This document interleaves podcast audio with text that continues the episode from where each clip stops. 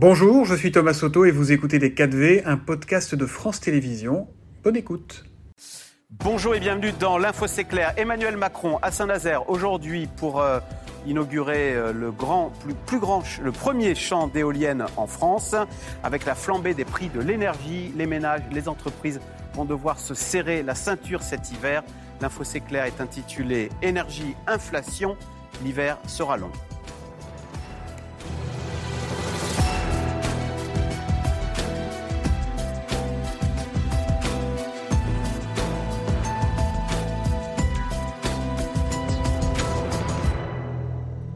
Nos invités, Dominique Seux, vous êtes directeur délégué de la rédaction des Échos, à lire euh, votre article sur le site de votre journal Énergie, la sobriété humiliante et inévitable.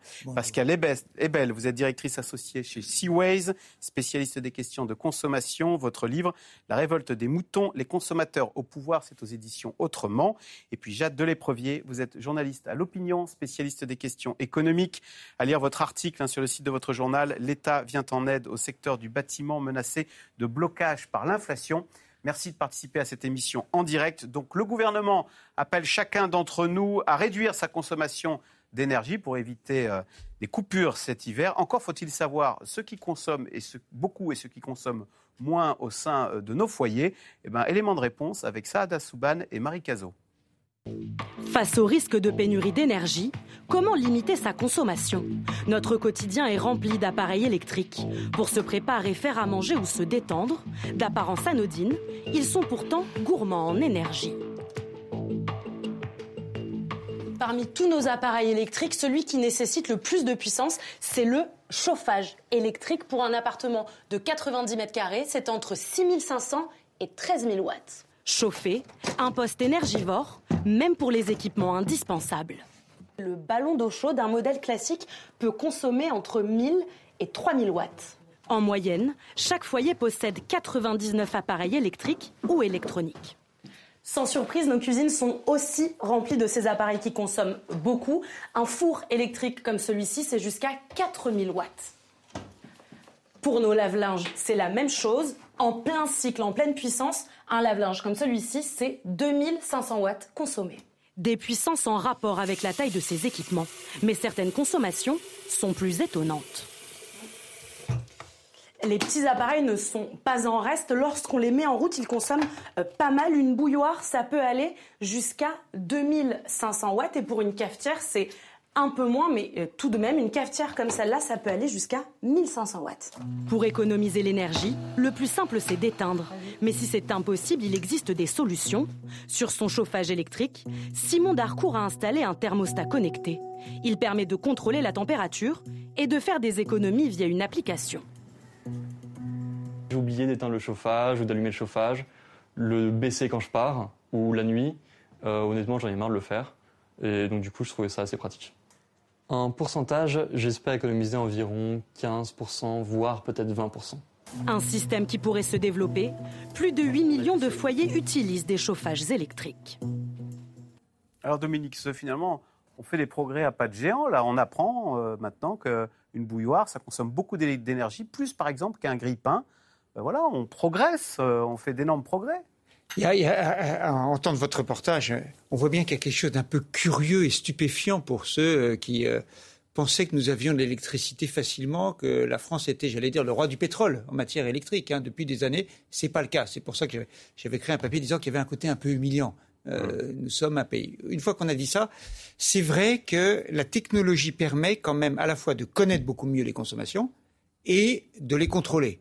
Alors c'est vrai qu'on découvre tous des trucs incroyables en ce moment. Euh, par exemple, euh, savez-vous qu'une douche, euh, la durée d'une douche en moyenne en France, c'est 9 minutes. Vous enlevez une minute, un peu, voilà, un peu plus rapide, vous économisez donc 10% de l'eau chaude sanitaire. Donc on va prendre une douche avec un sablier maintenant. Voilà, alors peut-être qu'il faudrait prendre une douche avec un, sablier. on, on, sait beaucoup de choses de ce type-là. Chacun a bien en tête maintenant le fait que quand on baisse d'un degré le chauffage dans son logement, c'est 7% d'économie. Je pense qu'il y a une campagne du gouvernement qui va être lancée le 10 octobre, qui va euh, décliner sur une campagne assez massive d'ailleurs, hein, euh, dans les rues, à la télévision, à la radio, dans la presse, euh, sur les sites, qui va décliner tous les éco-gestes. Alors certains sont parfois un peu, j'allais dire presque ridicule. Sur le site de RTE, le réseau de transport d'électricité, il y a quelques jours, euh, je crois que c'est encore le cas, mais il est moins mis en avant, il y avait le conseil n'oubliez pas de mettre des couvercles sur vos casseroles. Eh ben- si, on n'y avait pas pensé. On Eh ben, moi, je dois avouer que je ne le faisais pas tellement et je me mets à le faire. Ben voilà, Eh ben, ça, c'est il y a toujours des idiots. Hein. C'est à la fois un peu nous prendre quand même pour des enfants, mais ça peut être utile aussi. Voilà. Voilà, exactement. Euh, Pascal Ebel, est-ce que la pédagogie peut suffire, suffire ou est-ce que, comme disent les économistes, le signal prix, c'est-à-dire quand euh, on vous dit attention parce que ça va, c'est beaucoup plus cher, ça incite quand même à se montrer plus vertueux? Alors bien sûr, en fait, on sait bien que dans les cadres de précarité énergétique, hein, il y a des gens qui ont toujours eu des difficultés pour payer euh, leur électricité, leur énergie, notamment quand on est... euh, souvent, c'est pas les, les mêmes que les plus modestes, et ça peut être des gens qui ont ah, une maison, qui sont propriétaires, mais qui ont une maison qui euh, n'a pas de normes d'isolation.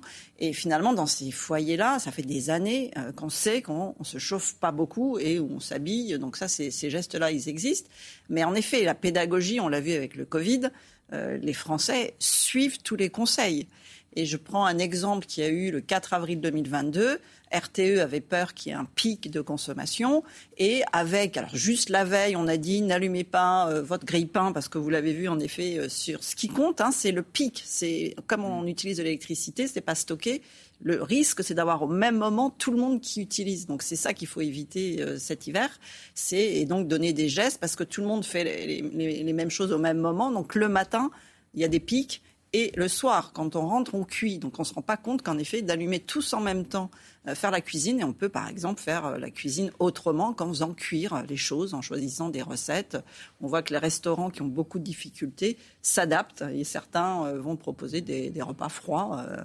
Et donc, euh, on, Plutôt on que fait des la cuisine. grillades. euh, Voilà, on mange des crudités euh, plutôt que de faire des plats de 1 heure. Hein, le- L'agneau de 7 heures, euh, on va peut-être s'en passer euh, pendant tout cet hiver. J'ai hâte de à les pro- 19h, à 19h, On va le voir, consomme sur la cuisson trois fois plus d'énergie que l'ensemble des transports Ah ouais.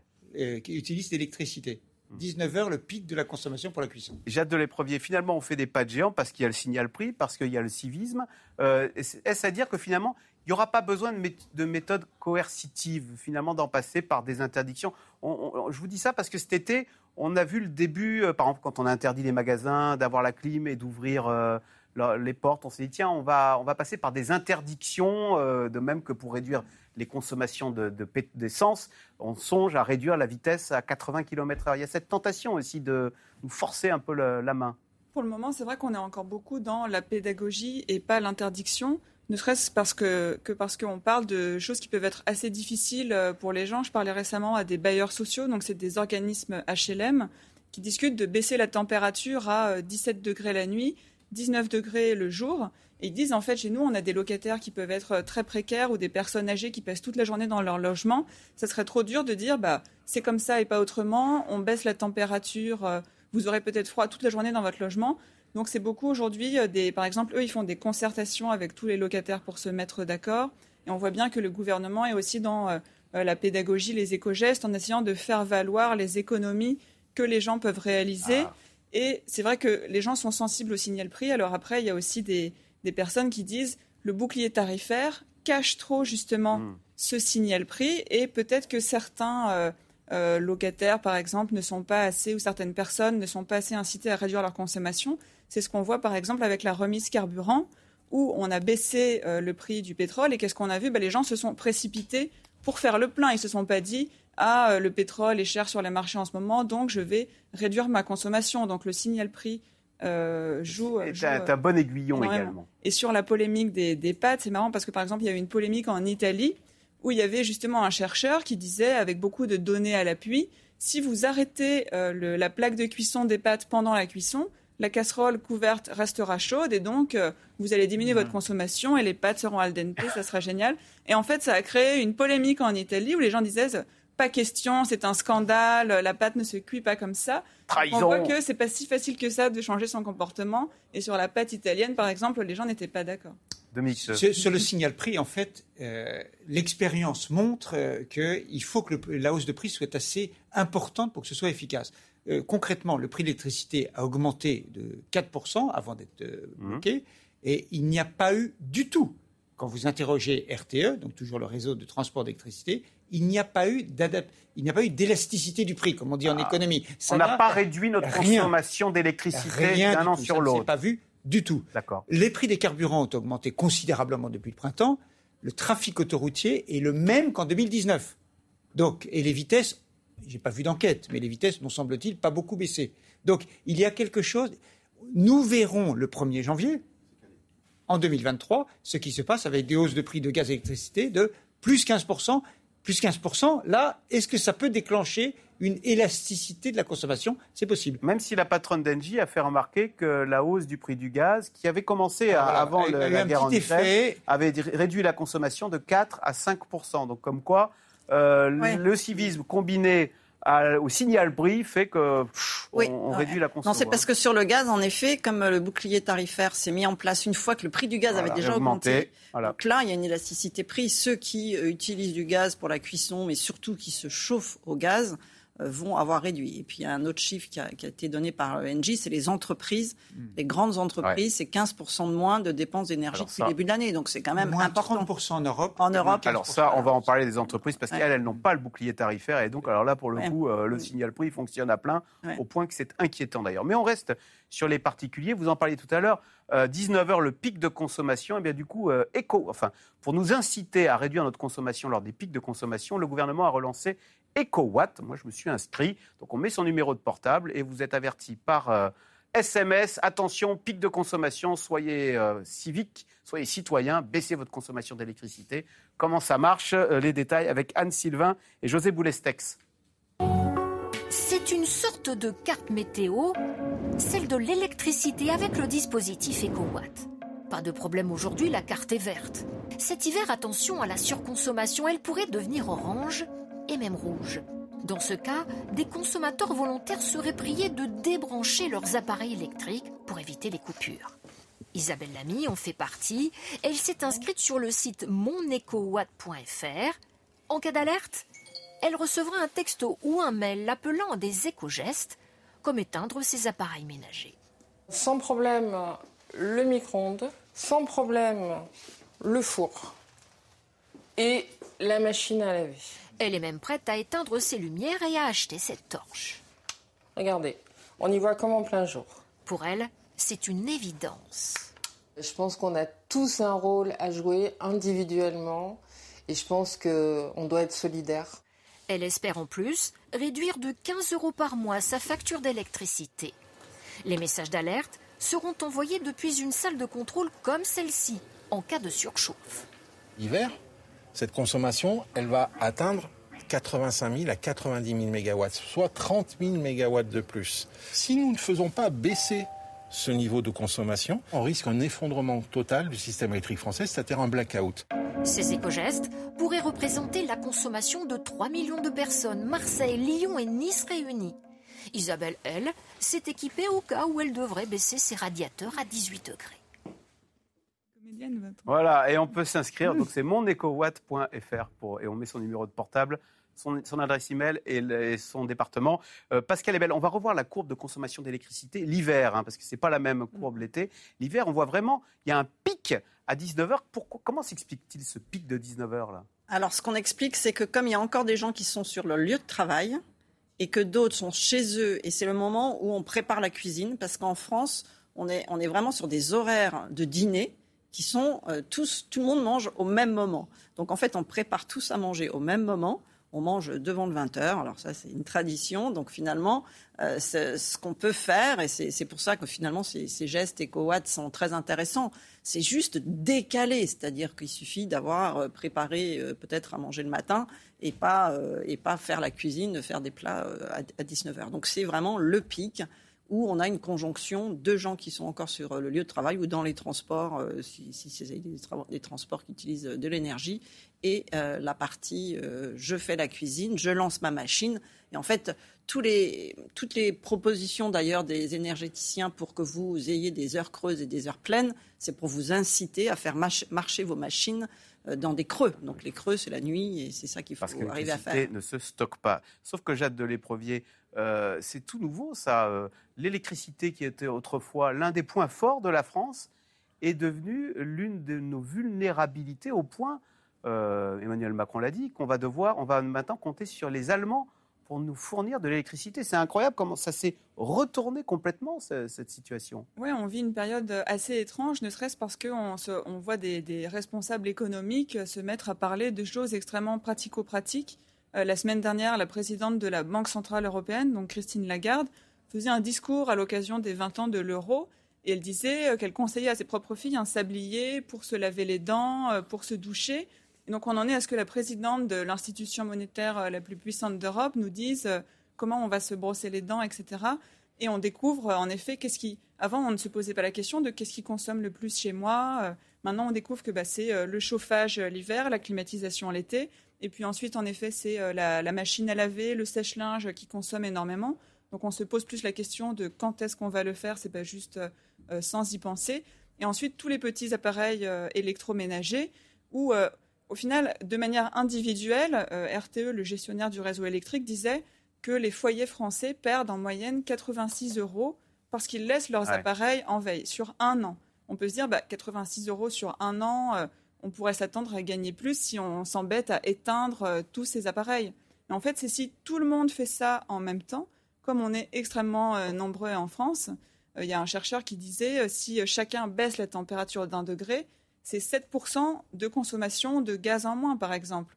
L'objectif, pour donner un ordre de grandeur, c'est qu'on baisse notre consommation de 15%. Mmh. Donc si, si, chacun baisse de 2 degrés, ça y est, euh, c'est fait. Donc ça paraît à la fois extrêmement facile si tout le monde le fait en même temps, mais extrêmement difficile euh, de manière euh, individuelle, où on a l'impression que c'est des efforts qui donneront peu de résultats. Mais Dominique, sur les, les, les, raisons de ces problèmes d'électricité que nous avons, on le sait, c'est que la moitié de nos, nos réacteurs sont à l'arrêt.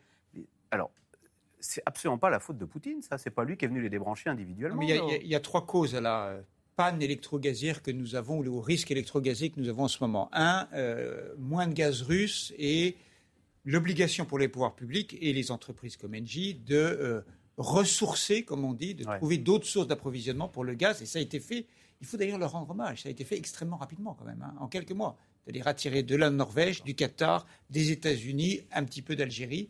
Euh, trouver du mais gaz. nous, notre électricité, problème, alors, elle n'est pas faite avec du gaz en France. Oui, mais vous l'avez dit, euh, la moitié du parc nucléaire est à l'arrêt, à la fois pour des problèmes de maintenance qui ont été retardés pendant le Covid, et donc on arrive dedans, et parce qu'il y a la fameuse euh, panne, la corrosion sous contrainte. Voilà, que vous seriez, vous et moi, nous sommes incapables d'expliquer techniquement ce qui se passe, mais on sait que c'est la moitié des réacteurs qui sont en panne. Alors, que se passe-t-il?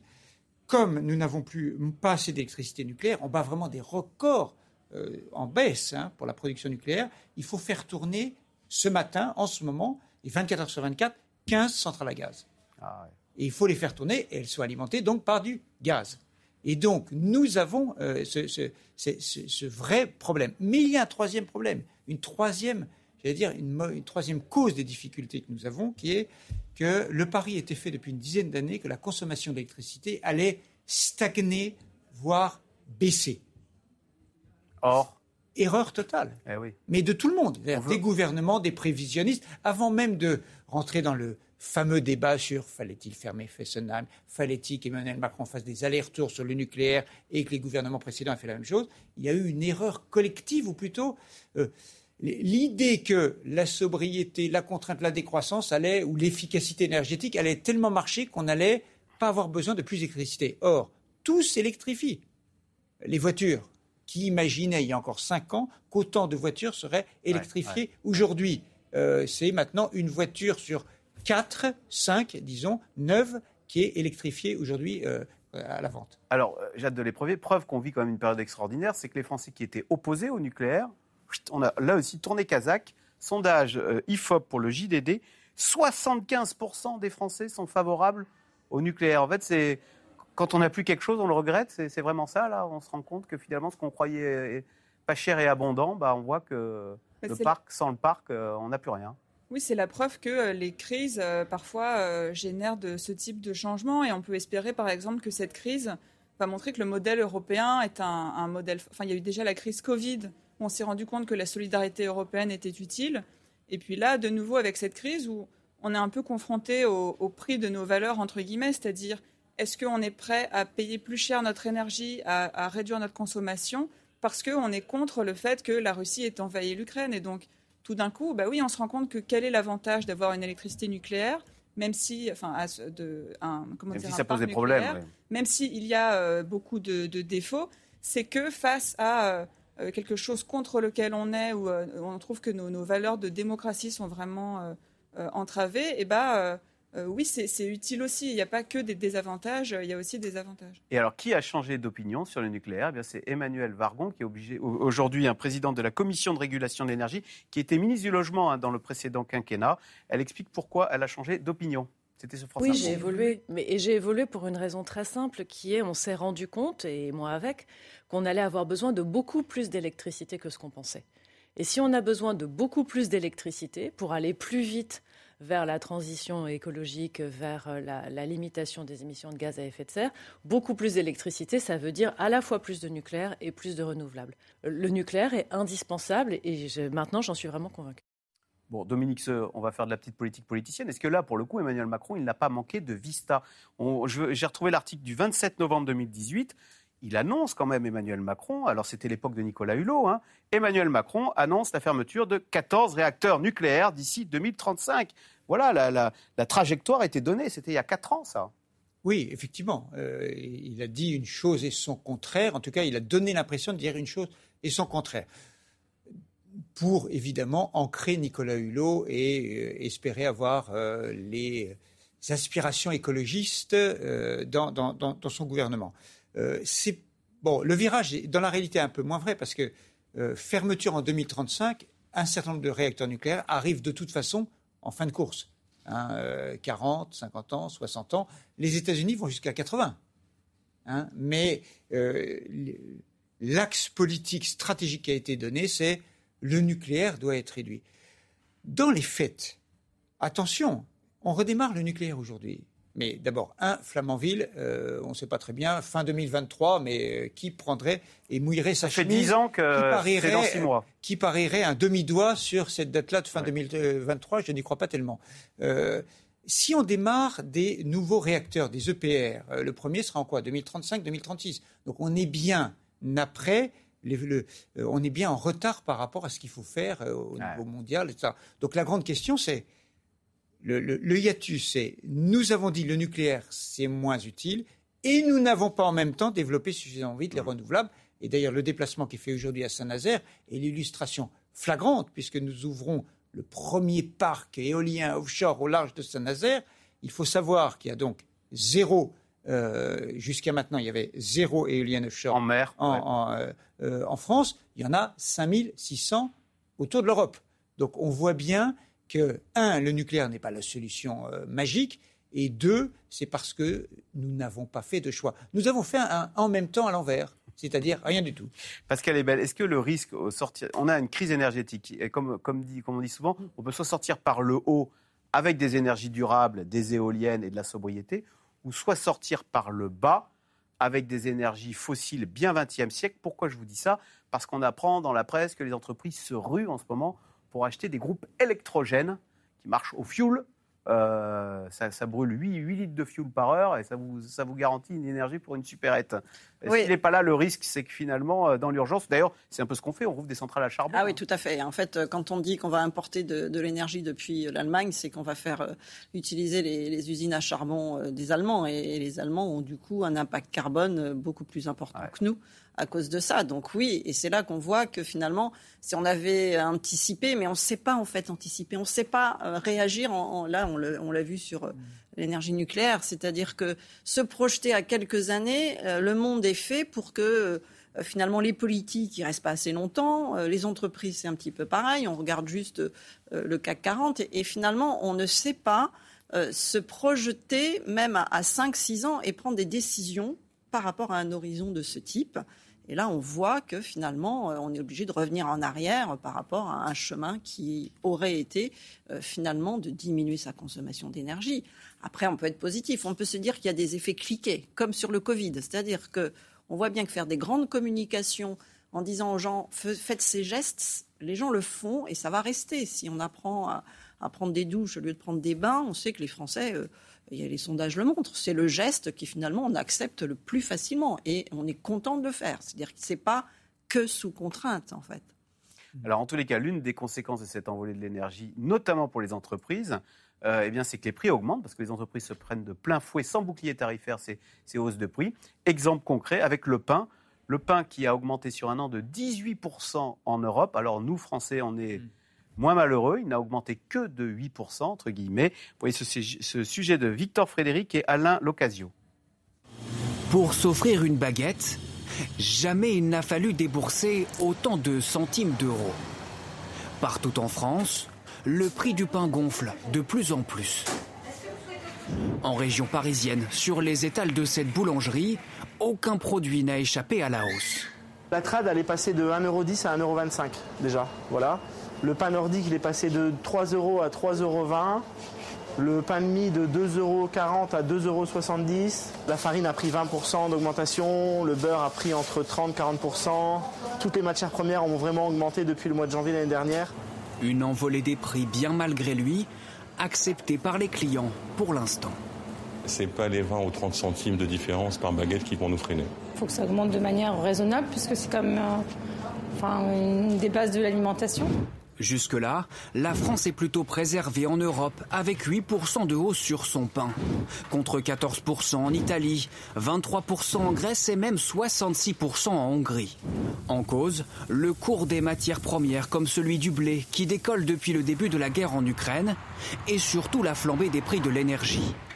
Dans cette boulangerie de Berlin, pour faire tourner son four, cet artisan en fait l'amer constat. Sa facture d'électricité ne cesse de s'alourdir.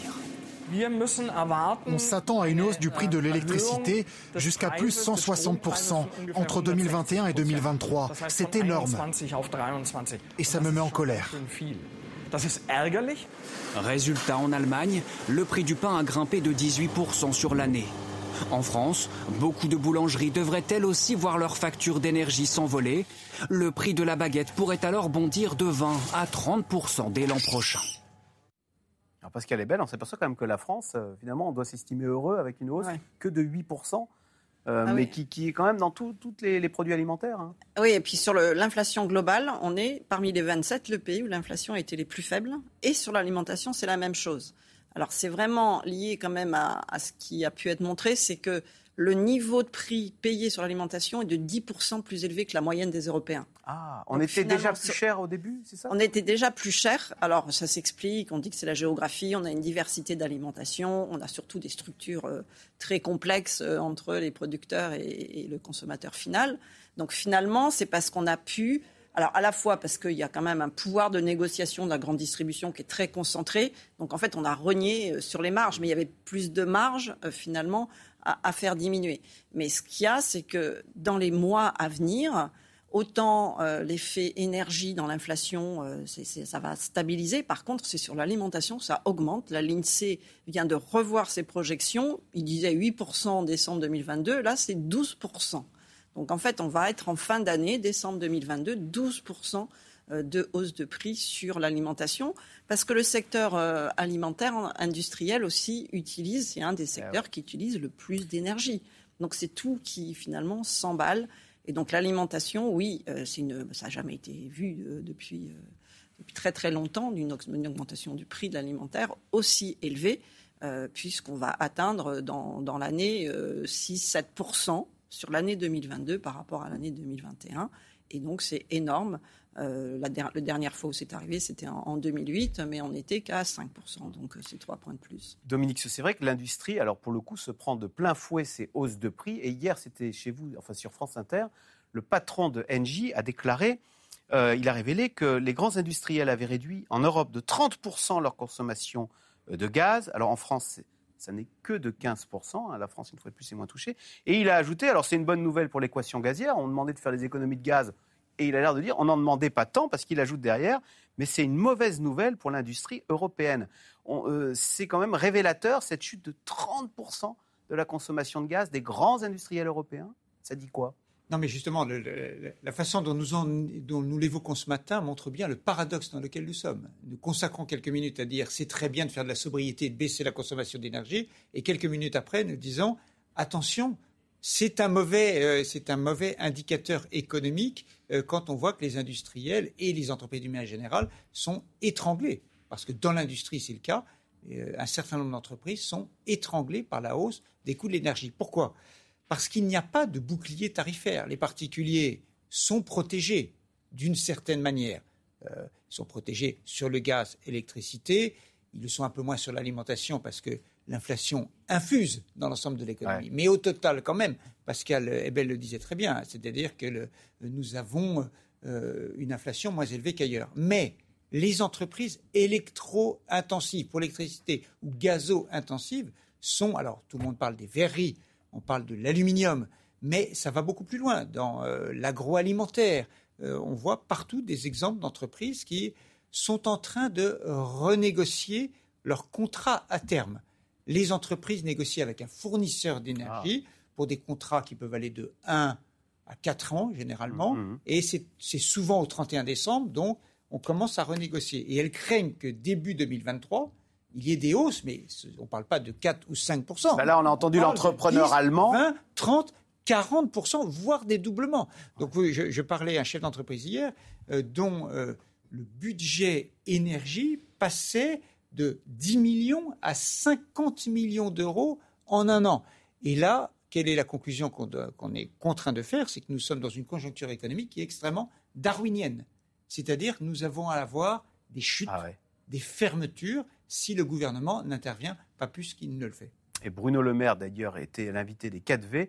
Eh ben, il s'alarme hein, de ces euh, éventuelles fermetures d'usines ou d'entreprises qui ne survivraient pas à ces hausses des prix de l'énergie. On l'écoute.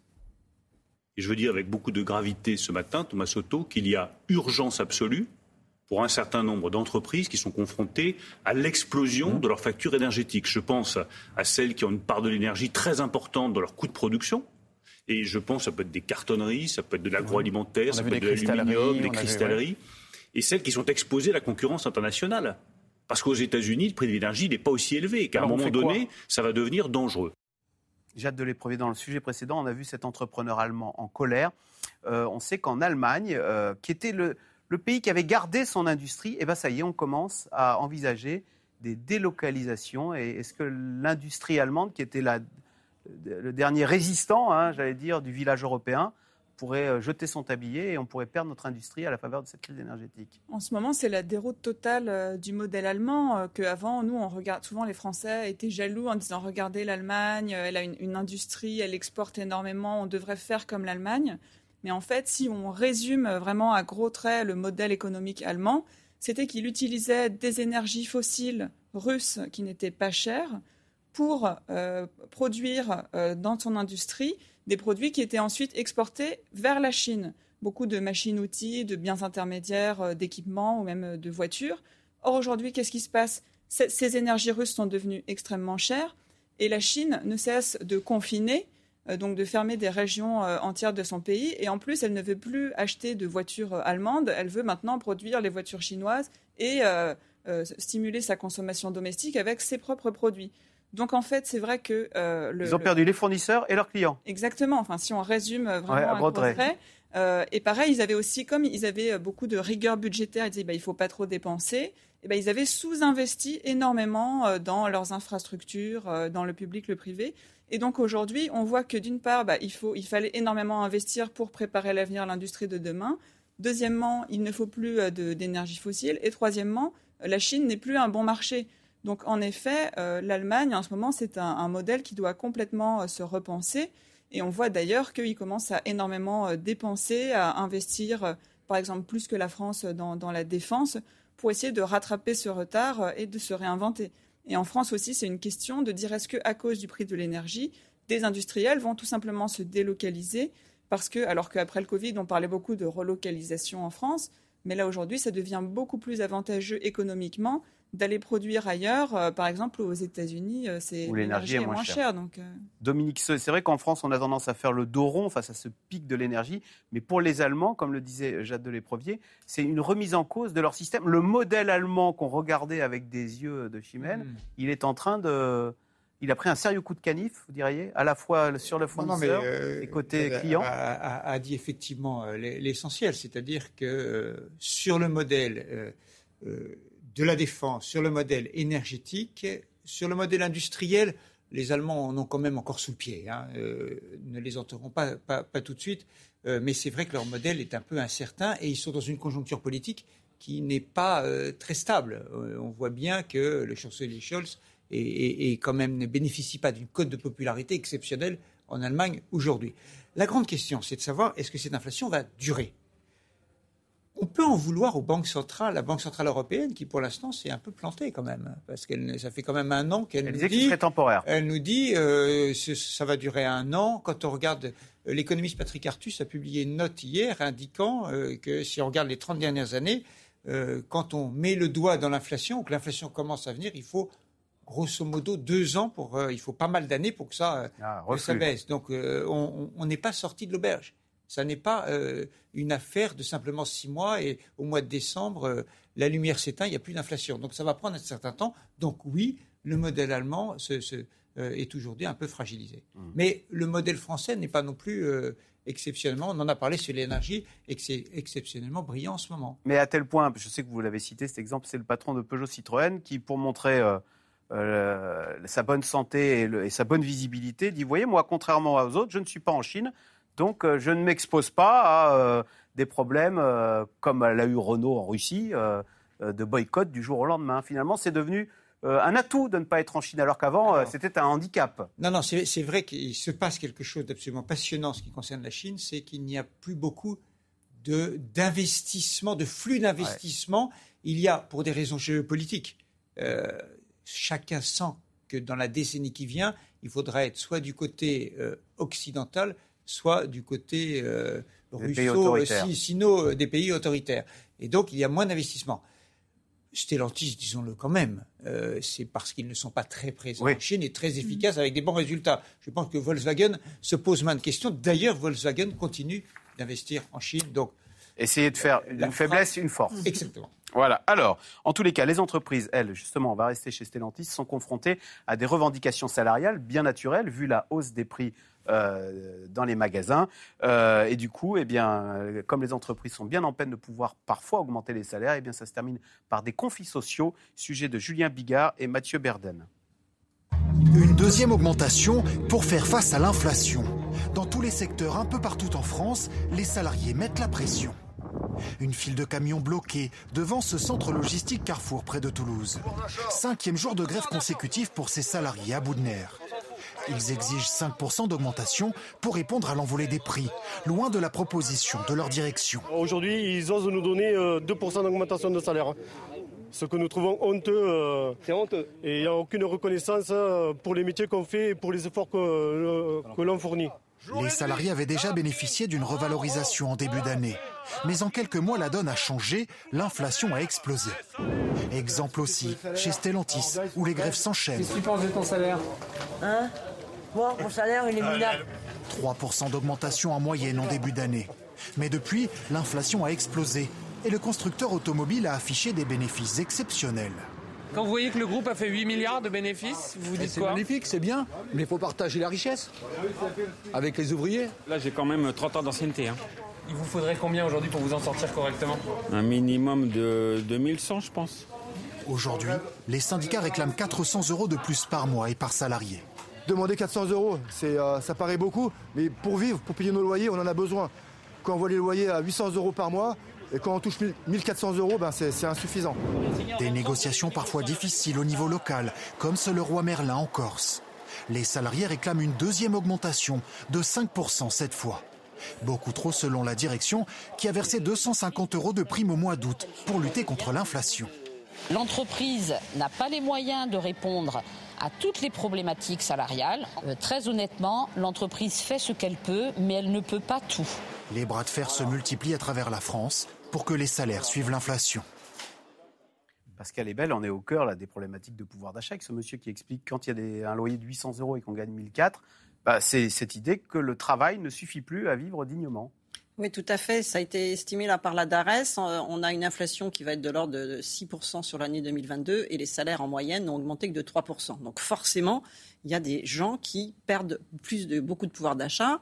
Et ce qu'on montre aussi, c'est que euh, cette inflation dont on parle, qui est à 6-7%, Elle peut atteindre 9-10% pour des catégories notamment ouvriers, les plus modestes, et c'est que 3%. Parce qu'elle elle tape les produits de base, hein, c'est ça Tout à fait, voilà. C'est qu'elle tape dans, euh, sur les produits qui pèsent beaucoup dans ces catégories. Donc Ah c'est vraiment tout le poste-logement et c'est évidemment l'alimentation qui pèse toujours plus sur les plus modestes. Donc ces revendications sont légitimes. Alors évidemment, dans le monde automobile, ils ont fait des marges énormes. Pourtant, là, on vend moins de voitures, mais simplement, ils ont monté les prix de façon assez exceptionnelle. Euh, Ils passent à l'électrique, donc euh, y a- donc c'est assez légitime que ces salariés-là euh, demandent des hausses. Ils savent qu'en effet, les, les patrons se sont vantés d'avoir fait des gros bénéfices cette année. Donc on comprend pourquoi dans certaines entreprises, et d'ailleurs on va sans doute obtenir plus de hausses de salaire dans ces entreprises que dans d'autres secteurs. Il y a des tensions sur la main-d'œuvre aussi. Donc on sent bien que c'est difficile aujourd'hui au niveau social et donc les, on, on s'attend peut-être hein, à ce que des gens aillent euh, manifester par rapport à ces situations qui sont euh, compliquées. J'ai hâte de les prévenir. Oui, bah, il y a une grande marche pour le pouvoir d'achat qui est prévue euh, le 16 octobre prochain à l'initiative des syndicats euh, et des partis politiques. Euh, il pourrait y avoir du monde. Il y a un, un feu social qui couvre là, parce que c'est vrai qu'en plus il y a cette rhétorique sur les inégalités Mhm. et sur ces super profits dont on parle beaucoup. Partout en Europe, il y a la crainte de, de nouveaux mouvements un peu équivalents aux gilets jaunes, c'est-à-dire euh, un mélange de revendications euh, de pouvoir d'achat face à l'énergie. Euh, aussi, on- il va y avoir peut-être du froid. Donc, si les gens ont froid, c'est quelque chose qui peut être psychologiquement aussi très dur. Et on voit que il y a aussi des élections qui arrivent en Europe avec peut-être le- les arguments des populistes qui disent bah, tout ça c'est de notre faute parce que c'est nous qui avons décidé des sanctions, ça se retourne contre nous. Donc c'est en effet une crainte euh, des gouvernements en Europe et même de Bruxelles d'avoir euh, cette contestation euh, sociale qui, s'enflamme cet hiver, sachant que par exemple des usines aussi vont être obligées de mettre leurs employés au chômage partiel parce que l'énergie coûte trop cher. Donc on sait qu'on va aussi avoir des, fermetures d'usines, ça va être très dur. Et là-dessus, c'est vrai que les, dirigeants économiques sont un peu dans une forme de, enfin comment dire, sont à- euh, le- les- entre deux chaises entre Ouais. guillemets, Les parce que d'un côté ils disent bah il faut oui il faut augmenter les salaires quand c'est possible, c'est ce que Mhm. dit tout le temps le ministre de l'économie Bruno Le Maire, mais qu'est-ce que ça veut dire quand c'est possible? Enfin lui-même reste très flou. Et nous-mêmes, on est à la fois, on est euh, à la fois un salarié qui veut que son salaire augmente et un consommateur qui veut que les prix n'augmentent pas. Sauf que les deux sont liés, c'est-à-dire que les entreprises, elles disent, bah, à quel point je peux augmenter mes prix ou alors j'aurai plus de clients, et donc en fonction de ça, à quel point je peux augmenter mes salaires. Si je les augmente pas assez, j'aurai plus de salariés, parce qu'il y a aussi des pénuries euh, de main d'œuvre.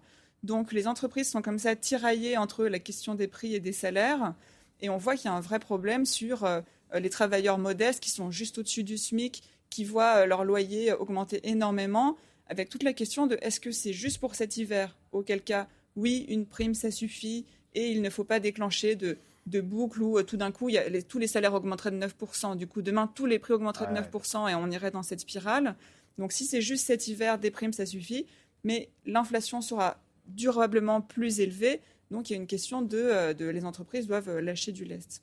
Dominique Seux ouais. Je vais dire quelque chose d'un peu différent de mes deux, mes, mes- mes concerts, qui est que je suis frappé à l'inverse par le fait qu'il n'y a pas tant que ça de mouvements de revendication salariale, et en tout cas que ça ne fait pas tache d'huile. Alors nous ne sommes que, euh, mais déjà quand même, le 22, le, le 22 septembre, quand on parle au DRH des entreprises, ils sont un peu étonnés de voir qu'il n'y a pas, euh, de la part des syndicats, de, de stratégie très claire. Pourquoi? Parce qu'on ne sait pas très bien. Est-ce que les syndicats doivent demander des primes? Est-ce qu'ils doivent demander des augmentations de salaire Est-ce qu'ils doivent demander à ce que ça s'aligne complètement sur la hausse des prix? Chacun voit que eh bien, les entreprises ont elles-mêmes leurs propres coûts. Dans le secteur automobile, tout le monde sait qu'il y a un mur d'investissement absolument phénoménal pour passer à l'électrique, euh, pour changer toutes les gammes, etc. Puis je vais citer Et donc, le je ne PDG. pas- je, je- je ne suis pas certain, mais évidemment, je serais contredit par les faits peut-être. Euh, je je- je n'ai pas l'impression euh, qu'il y ait un, un- un mouvement massif de revendications salariales, euh, en dehors évidemment d'un cer- d'un certain nombre de choses. C'est peut-être aussi parce que contrairement au mouvement des Gilets jaunes où on reprochait au gouvernement Voilà, d'avoir choisi Ouais. d'augmenter la taxe carbone, là les gens comprennent que ce n'est pas c'est de la faute de personne ou entre guillemets Voilà. c'est de la faute de Vladimir Poutine. Vers qui se C'est un tourner phénomène Donc, externe. On Vers voit bien que tourner tout le monde subit ça, donc il y a peut-être plus de, de solidarité dans- de, de- nationale et d'envie de traverser cette crise ensemble, parce qu'on ne peut pas dire c'est de la faute du gouvernement qui a augmenté la taxe carbone. Mais le gouvernement est- euh, fait très attention à ça, vous avez raison. Je note par exemple que dans la campagne sur les éco-gestes qui va démarrer le 10 octobre, il n'y a rien sur les carburants et la route.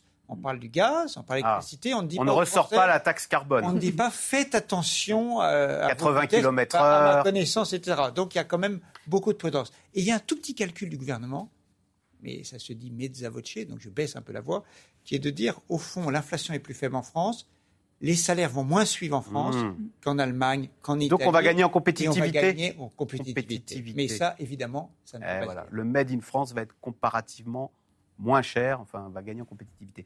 Alors, on va terminer par une note positive. Et si cette, euh, cette crise énergétique était une chance pour euh, euh, accélérer la transition écologique vers des modèles plus durables et moins émetteurs de CO2 la question se pose, puisque par exemple, on sait que l'avion est un.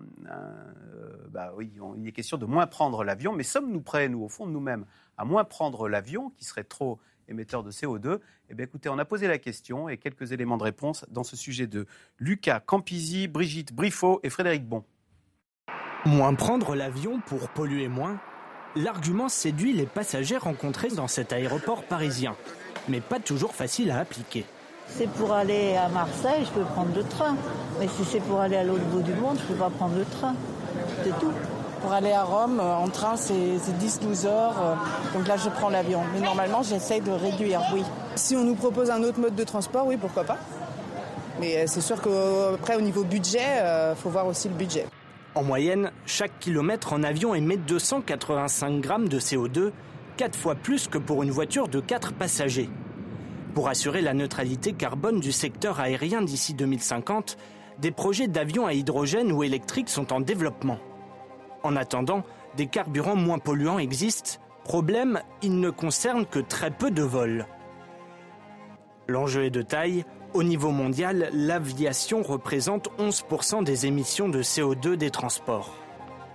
Alors, Pascal Ebel, est-ce que notre conscience écologique euh, a changé ou progresse? Alors après, c'est une question d'image, en fait. hein. C'est une question de est-ce que c'est valorisant de partir loin On sait qu'avec le Covid, comme on a été obligé de réduire nos voyages, euh, finalement, les gens ont découvert qu'ils pouvaient aller euh, beaucoup moins loin. On sait que cet été, euh, à cause du prix du carburant, on a été sans doute un peu moins loin. Donc évidemment, on sent qu'il y a, en tous les cas, dans les jeunes générations, qui sont celles qui sont complètement dévastées par tout ce qui arrive du, côté du, climat, on sent qu'il y a, on se pose plus la question. Euh, les entreprises ont aussi compris que finalement de limiter les voyages d'affaires, ça leur a fait économiser beaucoup d'argent, de moins aller loin. Il y a des salariés qui arrivent et qui disent je ne prendrai pas l'avion, et il y a des entreprises qui décident on ne fait plus de, de, de voyages d'affaires en avion. Donc oui, je pense que la conscience écologique sur ce sujet, elle, elle est prise. Il y a même le patron de l'ADP qui a dit euh, hier, euh, on, on, s'attend, enfin, on, entend bien qu'on ne pourrait pas, euh, qu'on pourrait arrêter d'avoir de la croissance des vols. Ensuite, il a critiqué un peu le ferroviaire euh, en termes d'impact carbone, mais on sent qu'il euh, se prépare à ça quand même, à ce qui est moins euh, de passagers euh, en aviation. C'est incroyable, ça maintenant. Voilà, euh, il faut. euh, L'air est, est à la, la sobriété, comme dirait Emmanuel Macron. C'est la fin de l'abondance, y compris euh, donc dans les aéroports. Euh, Dominique on, voit- on parle de carburant vert, mais on voit bien que c'est une course de poursuite entre la technologie. Euh, Est-ce qu'elle arrivera à temps face à la vitesse du dérèglement climatique? Et elle est là l'inquiétude, parce qu'on nous parle de neutralité carbone en 2050. Ça paraît des horizons un peu loin quand on voit les dégâts qui sont maintenant, non? Il y a cette question, effectivement, est-ce que la technologie euh, arrive suffisamment vite? Et la réponse est non.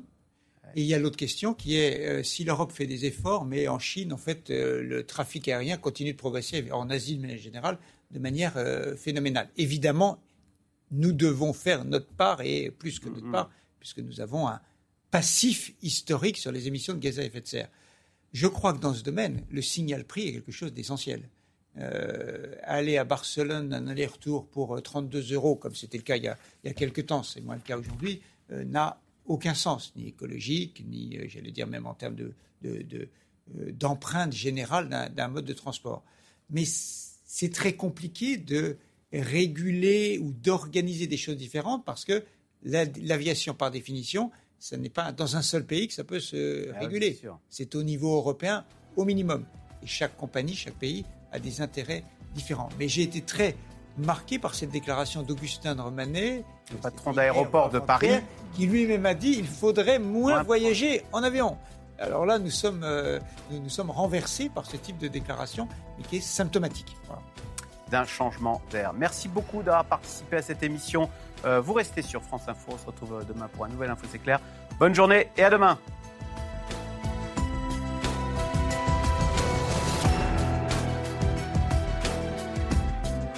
C'était Les 4V, un podcast de France Télévisions. S'il vous a plu, n'hésitez surtout pas à vous abonner. Vous pouvez également retrouver tous les replays en vidéo sur France.tv.